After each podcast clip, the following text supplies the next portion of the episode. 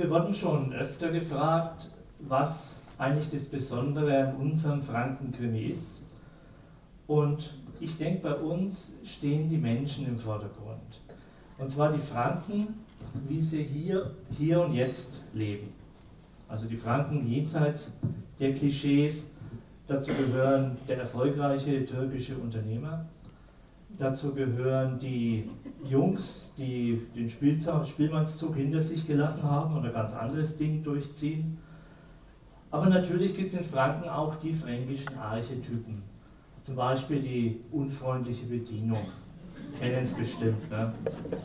Kniedler sind aus, meint halt das nächste Mal ein wenig eher kommen.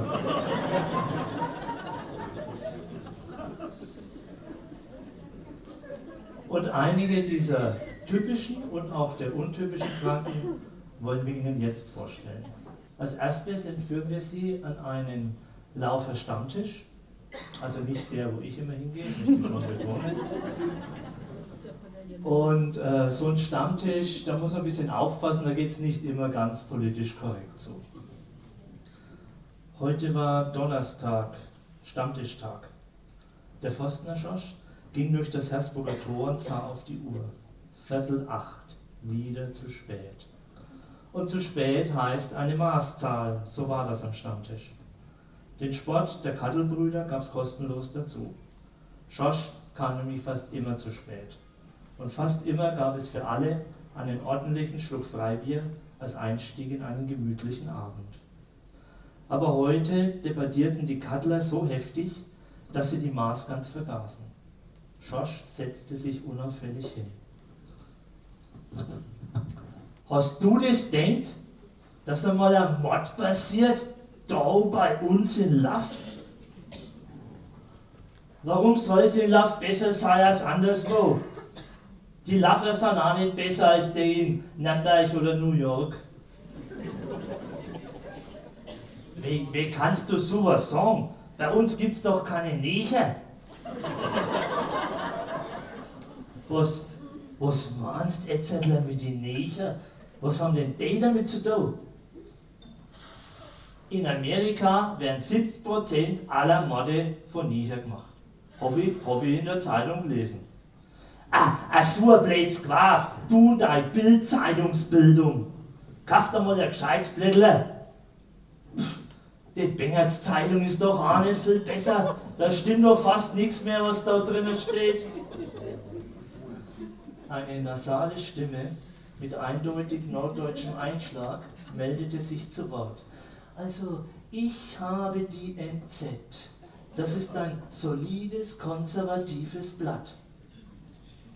Du bist da, Preis, was was denn du schon? Die Bedienung legte ein Päckchen Spielkarten auf den Tisch. Nicht streiten, Madler, schön spielen. Recht hast, wer gibt? Simpel bekam am Nebentisch sein Abendessen serviert. Bratwurstgulasch mit neun Kartoffeln. Er schüttelte den Kopf. Obwohl er gerade einmal 100 Kilometer von hier entfernt aufgewachsen war, hatte er kaum ein Wort von der Diskussion am Stammtisch verstanden.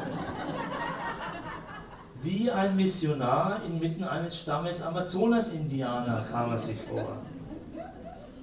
Er probierte das Essen und stellte fest, dass die Sprache nicht das einzige Exotische war, das hier auf ihn lauert.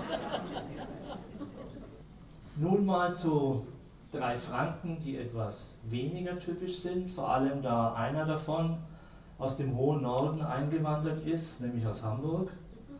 Die drei sind gerade auf dem Weg in die Polizeiinspektion, um dort eine Aussage zu machen. Komm, geh mal wieder. Hau mal ab, komm. Der Reeperbahn Willi wollte davon nichts wissen. Mach dir mal nicht in die Hose, Kleiner. Lass mich nur machen. Der Dritte im Bunde sagte gar nichts. Er trottete hinter seinen Kumpels her Richtung Polizei. Eine Aussage wollten sie machen zum Kunigundenmord. Der Zeitpunkt so kurz vor dem Mittagessen schien den dreien ideal. Hauptmeister Neunzinger war ein ausgesprochen geduldiger Polizist. Ihn konnte so schnell nichts aus der Ruhe bringen.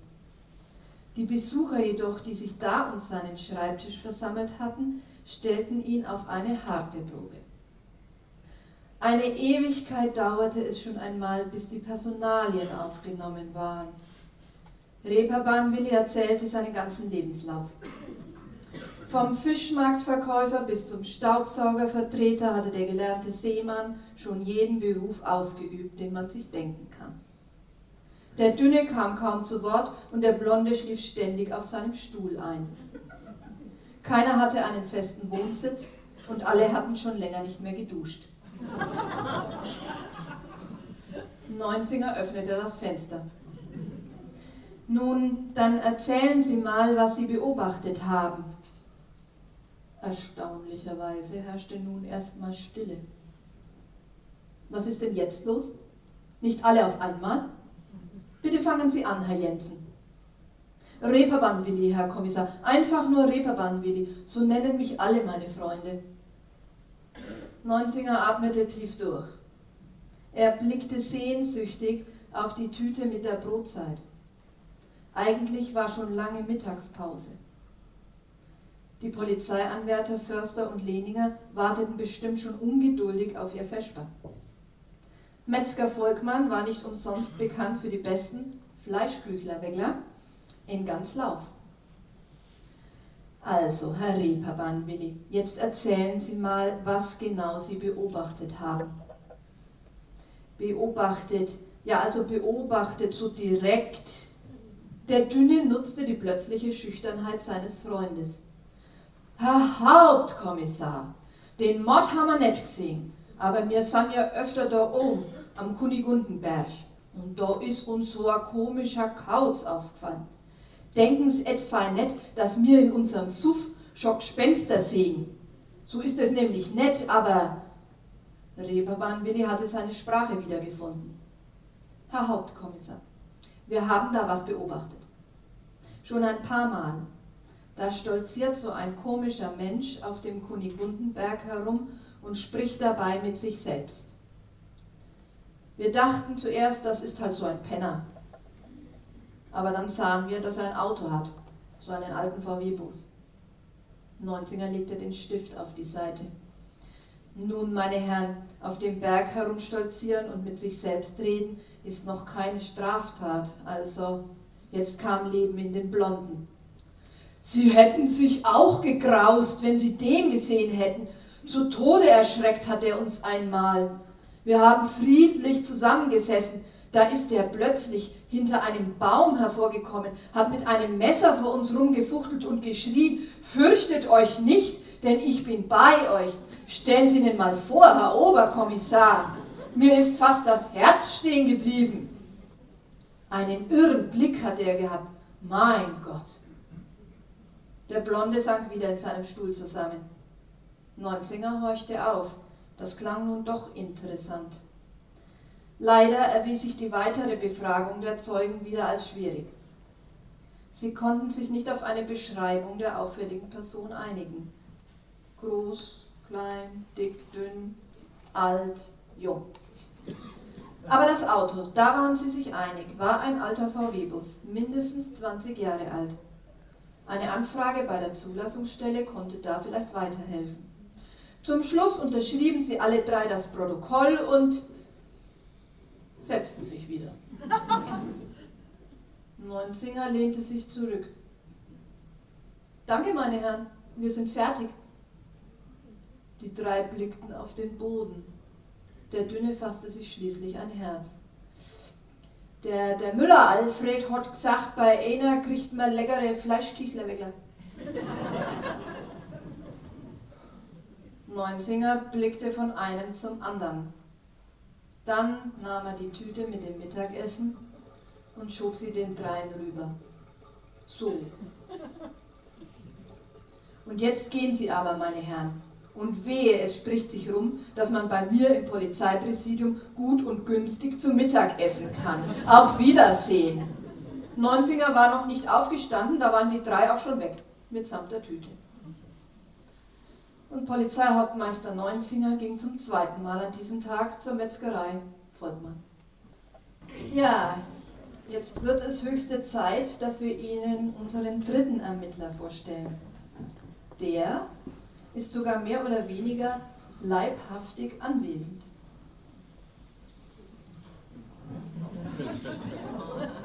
Darf ich vorstellen? Derek.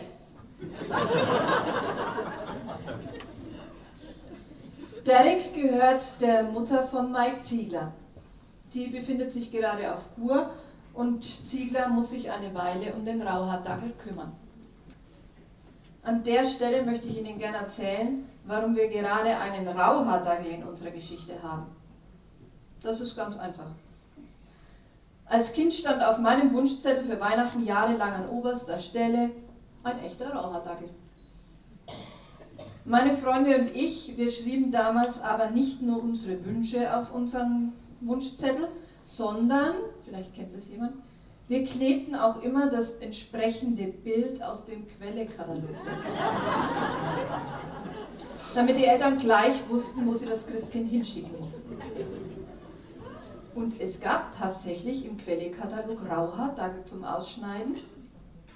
Und ich weiß bis heute nicht, ob es bei Quelle tatsächlich per Katalog Rauhaardackel zu kaufen gab.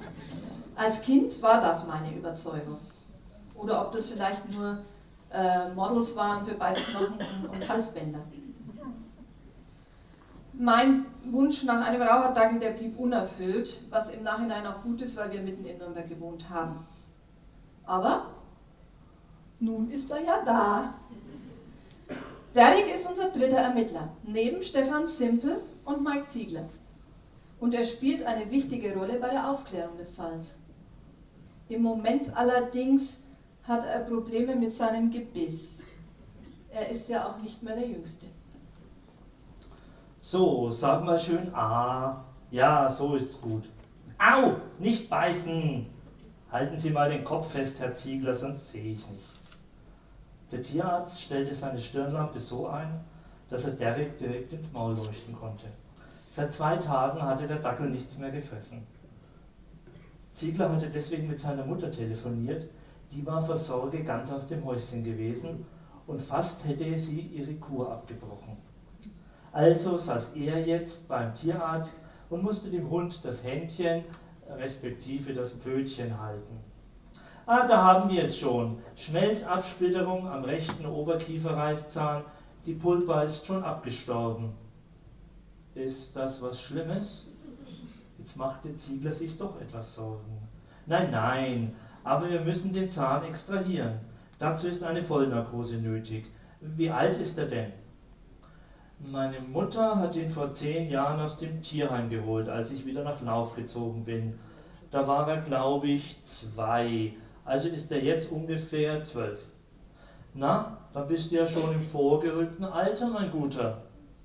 Der Tierarzt tätschelte Derek den Kopf. Die Narkose ist auch für ältere Hunde ungefährlich. Natürlich kann immer etwas passieren, aber das kann es auch, wenn Sie mit ihm über die Straße gehen. Er schaute auf seinen Terminplan. Äh, gleich heute Mittag, so gegen eins, dann können Sie ihn am späten Nachmittag wieder abholen. Gut, machen wir schnell noch ein Röntgenbild, ob da irgendwo eine Entzündung steckt, die wir vielleicht gleich mitbehandeln.